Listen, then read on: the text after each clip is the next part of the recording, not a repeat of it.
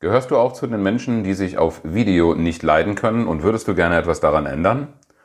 Fakt ist, dass du um das Medium Video nicht herumkommst, wenn du sichtbarer werden willst mit deinem Thema. Der Grund dafür ist, dass die sozialen Medien ausnahmslos heute Videos bevorzugen und Video das Medium im Trend ist, mit dem du viel, viel leichter deine Kunden erreichst. Zum Beispiel kannst du im Video mit deiner Stimme, mit deiner Art zu sprechen und mit deinem Thema viel überzeugender und persönlicher punkten als mit einem Text oder einem Bild. Wenn du keine Scheu mehr vor dem Medium Video haben willst und lernen willst, wie du souverän vor der Kamera stehst, deine Zielgruppe erreichst und dein Angebot mit Leichtigkeit präsentierst, wenn du lernen willst, wie du das moderne Medium Video für dein Coaching oder Training didaktisch einsetzen kannst, dann habe ich ein tolles Angebot für dich. Am 9. März startet meine 11 Tage Video Challenge, wo du in 11 Tagen all diese Dinge lernen kannst. Und ich verspreche dir eins, dein Verhältnis zum Thema Video und zu dir selbst auf dem Video wird sich komplett verändern. Klick auf den Link in dem Beitrag, in den Show Notes und melde dich jetzt an für dein Ticket. Ich freue mich auf dich. Und jetzt geht's los mit dem Podcast. Herzlich willkommen zu Trainer Talk, dem Podcast für alle, die souverän und erfolgreich als Trainer und Coach werden wollen. Mein Name ist Oliver Bayer und ich bin Mentor für Trainer und Coaches, die ich auf ihrem Weg zu souveränem Auftreten und unternehmerischem Wachstum begleite, ohne Existenzängste.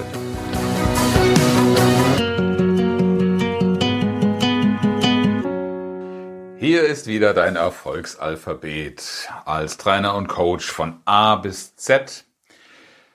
Welche Begriffe haben tatsächlich für dich Bedeutung, für deinen Erfolg, für deine Tätigkeit als Trainer und Coach?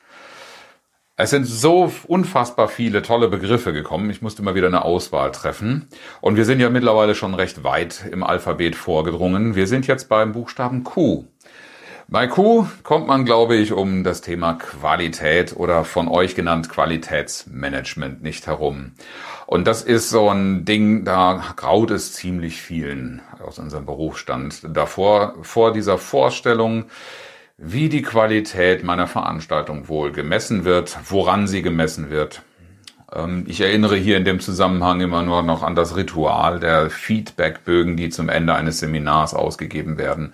Von vielen auch eher belächelt als Happiness Sheets. Wie kommt es zu diesem Begriff? Ja, wenn wir uns das genau angucken, da wird ja nicht wirklich der Erfolg oder die Qualität des Seminars gemessen.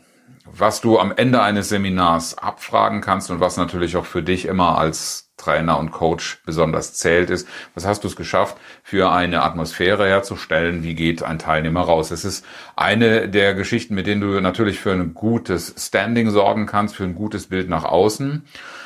Aber wenn es sich darauf alleine beschränkt, dann wird das Menschen, die Geld in die Hand nehmen sollen, Unternehmer, die investieren sollen in eine Weiterbildung, wenig beeindrucken. Das ist mir selbst auch schon bei Kunden begegnet, die in erster Linie nicht danach gefragt haben, welche Durchschnitte, Durchschnittsnoten hat es gegeben auf der Seminarbeurteilung, denn das kennt wohl jeder, wenn das Seminar einigermaßen von der Präsenz her gelungen ist, dann hast du schon eine Euphorie, hast eine gute Stimmung und damit natürlich auch gute Benotungen auf dem berühmten Happiness Sheet.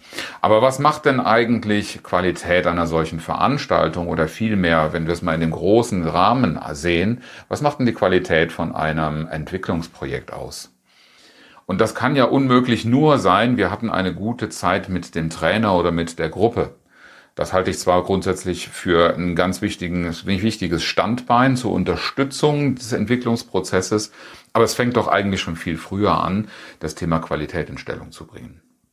Es fängt schon dabei an, wie du viele Bewerber, Mitbewerber am Markt, namhafte vor allen Dingen auch sehen kannst, die mit standardisierten Katalogen auf Firmen zugehen. Und damit sind wir wieder genau bei dieser reinen Themenorientierung. Da kommt der, der, der Teilnehmer in der Erwartung hin, er lernt jetzt äh, von A bis Z das Thema durch, hat dann einen gewissen Content und glaubt mit diesem Wissen zu bestehen. So funktioniert unser Bildungssystem ja schon leider von Kindesbeinen an. Und ähm, dieser Spruch, äh, nicht für die Schule, sondern für das Leben lernen wir, den empfinden ja doch die meisten eher als Sarkasmus, weil in der Schule un wirklich wenig daran, daran ähm, sich orientiert wird, wofür ist das, was wir hier lernen, eigentlich gut? Geschweige denn irgendetwas für die Praxis daraus gemacht wird. In der Berufsschule sieht das vielleicht schon ein bisschen anders aus, aber selbst da werden standardisierte Inhalte vermittelt und die Anpassungen in die Praxis müssen dann die Betriebe machen. Und damit muss das Qualitätsmanagement eines Weiterentwicklungsprojektes, eines persönlichen, eines Organisationsentwicklungsprojektes muss doch an anderen Dingen gemessen werden. Das heißt, ich muss mir doch am Anfang schon mal anschauen in einem Beratungsprozess beim Kunden, was ist eigentlich dein Bedarf? Was ist das Problem, das du lösen möchtest? Was, das, was ist das, was du als Ergebnis aus unserer Zusammenarbeit mitbekommen möchtest? Und so muss man schon viel, viel früher ansetzen. Das heißt, wenn du dich als Trainer und Coach sichtbar machen willst und das Thema Qualität für dich selber in Anspruch nehmen willst, dann komm bitte nicht mit Schablonen, die irgendwie jeder am Markt benutzt. Und weil sie halt der Standard, der Status quo, State of the Art sind, mache ich das auch. So gehst du in dem Mainstream unter. Du, um dich abzugrenzen, darfst du schon zeigen, was machst du anders. Und ja, äh, das kannst du natürlich dadurch adressieren, dass du ansprichst. Was ist denn das, was eigentlich für Qualität spricht? Das ist natürlich auch eine Stimmung, eine Arbeitsatmosphäre, die davon geprägt ist, nicht unterkühlt zu sein, sondern in der sich jeder auch angenommen fühlt. Das hat, das wird sich in einem Seminarraum spätestens zeigen. Aber wir dürfen alle mit integrieren, auch diejenigen, die Ergebnisse erwarten, die irgendwas Belastbares sehen wollen. Auch für die darfst du etwas im Gepäck haben. Woran willst du denn Qualität messen? Am Preis alleine hoffentlich nicht. Also nur mit Hochpreis anzubieten, dann ist das schon Qualität. Da hat es auch schon zu viele Enttäuschungen am Markt gegeben, als dass man sich darauf verlassen könnte.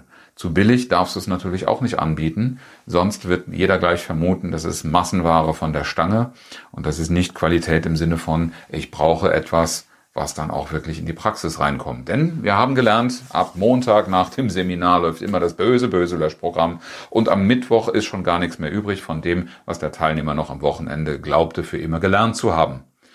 Also, Mach dir Gedanken darum, wie kannst du das Vertrauen bei deinen Kunden darin aufbauen, dass du, dass die Zusammenarbeit mit dir einen Unterschied macht.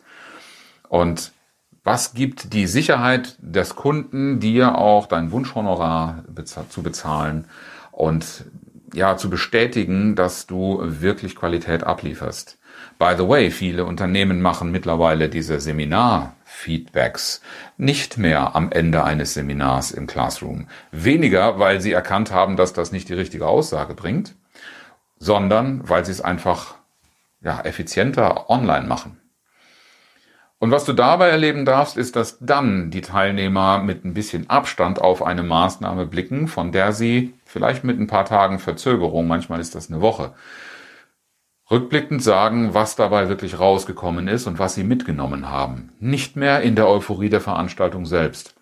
Und wenn du bei solchen Feedbacks tatsächlich bestehen kannst und Bestnoten bekommst, dann darfst du auch sagen, dass das Seminar-Feedback ein Teil des Nachweises deiner Qualität ist.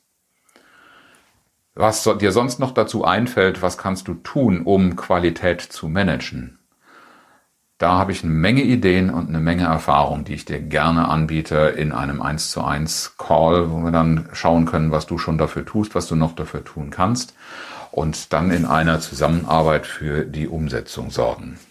Als Mentor für Trainer und Coaches, der dich dabei begleitet zu stabilem Auftrag, zu stabiler Auftragslage und zu unternehmerischem Wachstum zu kommen, wird das ein wichtiger Beitrag zu deinem Erfolg von mir sein.